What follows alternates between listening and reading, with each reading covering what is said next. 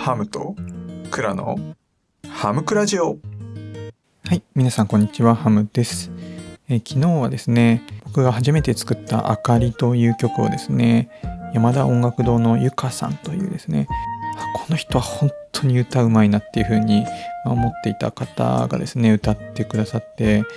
本当に嬉しくてですね、もう最初ね、録音を先にちょっとアップする前にいただいたんですけれども、まあそれを聞いてもうなんか、もう家の中でちょっとね、小躍りしちゃうぐらいな感じの すごいもうワクワクドキドキみたいなすごいウキウキでしたね。本当ありがとうございますというところでまあねゆかさん本当に歌お上手なのでなかなかこうその次その次みたいな形で歌う人にとっては結構ハードルがあの上がっちゃうかなっていう気もするんですけれどももうですね是非是非ちょっと皆さん他の方にもね歌っていただきたいなというふうにあの思ってます。でゆかさんの一昨日のですねあのライブにも来てくださってすごいねこう盛り上が盛り上げていただいてね。で僕のまあ一つなぎ音楽隊で一緒にやっているあのおみかんとひかるくんも来てくれたんですけれどもその後にねこうひかるくんが続けてこうライブをね自分のチャンネルであのやってくれたんですよ。でそのひかるくんのライブにもねあの来てくださってすごいねこう盛り上がったというのがあって本当にありがたい方だっていうふうに思います、はい。でこのまあ一昨日昨日とあの音楽に結構どっぷりねあの僕も使ってちょっとね今日の配信どうしようかなっていうふうに思った時に、まあ、久しぶりにねその音楽ネタをちょっと取り上げようかなというふうに思ってえっとヨルシカというねアーティストについて少し語ろうかなというふうに思います。ヨルシカ皆さんご存知ですかね？意外とですね結構知らない方もあのリスナーさんの中では多いんじゃないかなというふうに思ってあのヨルシカをね知らない人向けにちょっとヨルシカの紹介をしてみたいというふうに思います。はい、で YOASOBI っていうねあのアーティストは前も紹介してあの僕もよく夜にかけるって流してて、まあ、結構もう知名度高いんじゃないかなというふうに思うんですけど YOASOBI っていうのはあの小説を音楽にする、まあ、ユニットというものなんですね。一方でヨルシカは、まあ僕のこれ解釈ですけど音楽という小説を書くユニットというふうに、まあ、考えてます。うん今まあ若者を中心にねこう流行っていて、まあ、僕も実は知ったきっかけっていうのがその、まあ、クラリネットでどの曲をやるかみたいなことを考えた時にあのカラオケの年代別ヒットランキングみたいなのがあったんですよ。でそれをこう見ていくとなんかね10代20代のところにやったらねこう順位が上がってるのがあってその一つがまあヨルシカだったんですよね。だから意外とあの YouTube での再生回数めっちゃ伸びてるんですけど30代40代の方ってねあのまだ知らないっていう方も結構いるんじゃないかなというふうに思います。もうとにかくね本当物語性が強くてなんか一曲を聴くっていうよりかはそのアルバムのねこう全体を通して物語がこう出来上がってるみたいな感じなんですよね。でその中でもね、まあ、僕がすごい好きなのは「だから僕は音楽をやめた」っていうねアルバム、まあ、同名の曲もあるんですけれどもとあと「エルマ」っていうねアルバムがこう対になってね一つの物語を作っているっていうものがあるんですよ。だからぜひですねこの「だから僕は音楽をやめた」という曲をねまずは聞いてみていただきたいなというふうに思います。ちょっと概要欄にもね貼っとこうというふうに思いますけれども、まあ、これがねその音楽をやめたそのエイミーという青年の話なんですけれどもそのエイミーが音楽をやめたことで音楽を始めたエルマという少女がいて、まあ、そのね物語が、まあ、エルマというアルバムに入っているんですけれどもこのエイミーとエルマの2人の物語っていうのがこのまあアルバムに入っている、まあ、13曲ぐらいの曲 ×2 っていうところでこう表現されているんですよね。でその結末を知るにもうすごいねこう本当に小説を読み終えたような結構感動があるんですよね。で、まあ、どんなアーティストかというと、まあ、最近、まあ、よくあるあの顔を出さないアーティストなんですね素顔とかをこう明かしてないんですよ。でまあ結構そういうアーティストでもですね、まあ、ちょこっとこうなんか顔は出さないけど、まあ、こう全体のね像みたいなのを見せたりとかしてるんですけどヨルシカの場合はもう徹底しててですねもう全くですねもう顔もシルエットすらもほぼ出さないみたいな感じでまあ、2人のねユニットで、まあ、ボーカルがあのスイさんっていう、まあ、女性の方 SUIS って書いてスイさん。でプロデューサーの人が、まあ、ナブナさんということで NBUNA ですかね。ナブナさんという2人なんですけど、まあ、2人ともねボーカルの生産ですらもほぼ全くなくて、まあ、ネットでちゃんと調べたんですけど遠巻きにこうちょっと髪の長い女性がまあいるかなぐらいな。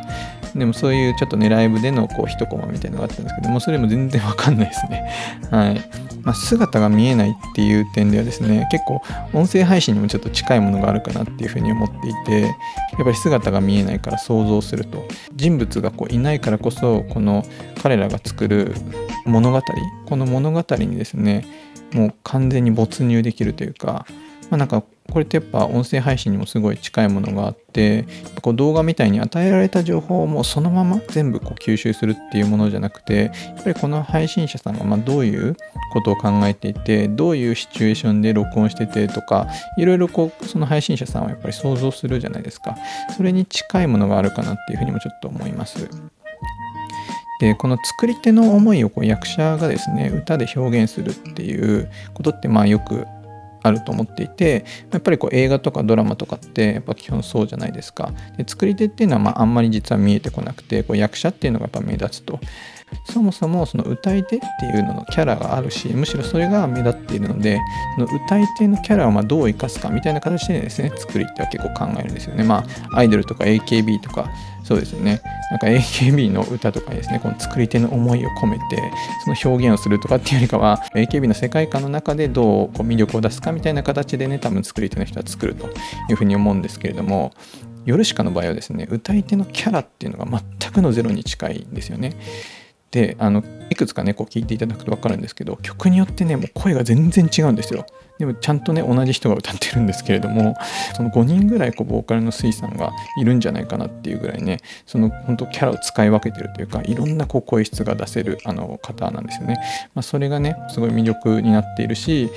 で水さん自身もねあのインタビューとかではなんか意識的にもう素の自分っていうのはもうないものとして考えていてあくまでもこのヨルシカの水とでそのヨルシカの中の物語を表現する器だというふうにまあ自分のことを言っているんですよね。でもう なんかすごい結構インタビュー見てると面白くて今20代みたいなんですけどなんか10代の頃にすごいいろいろ活動してしまったのでもうなんか20代になってなんか余生みたいな感じで送っていると。でそこにたまたまこうヨルシカの話が入ってきたのでなんか私は私を捨ててもうヨルシカとしてまあ生きるみたいなことにある意味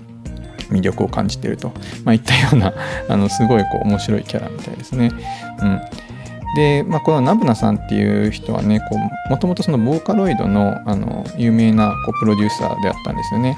で、まあ、ボーカロイドって実はいろんなですね今こう曲がボーカロイド出身の人がこう作っていてですね、まあ、あれってそのいわゆる初音ミクっていうね、まあ、器を使って作り手の世界を表現できるようになったんですよ。これってある意味その、まあ、歌をねこう歌わない人とか、まあ、あるいは男性の人だけど女性の表現をしたい人だとか、まあ、そういうクリエイターにとってはね結構衝撃のやっぱり展開でそれによってこう新しく生まれる才能っていうのがすごいあったんですよ。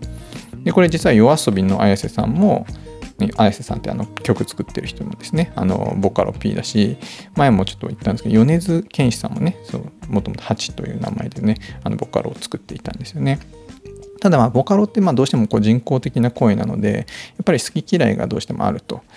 うん、機械の声をねやっぱこう好きになれない人っていうのはまあ一定数いるというふうに思うんですけど、まあ、そのね表現をある意味こう人間としての器であるこう水産でやっているっていうのに、まあ、少し近いところもあるということで、まあ、ナブナさん自身もこのヨルシカは表現方法の一つだというふうにま言っているということなんですよね。うんまあ、っていうことでこのねヨルシカの描く物語というもの結構一度聞いたらもしかしたら ハマっちゃう人もいるかもしれないしそれをねこう表現するこの水産のあの声いろんな声でまあ、ちょっと中性的な声っていうのもねぜひぜひこう聞いてみていただいてでぜひ歌詞もねこう見ていただきながらこの世界にどっぷり使ってみるのはいかがでしょうかというところです。はい、今日はですね、まあ、音楽久しぶりの話で、まあ、ヨルシカというアーティストについてということのちょっと解説をさせていただきました。アイコンに載せてある QR コード、あるいはプロフに載せている URL のお布施、あるいは PayPayID HAM6344 HAM6344 ですね。こちらでぜひこの配信の価値を感じていただきましたら応援いただければ幸いです。今日も聴いていただきましてありがとうございました。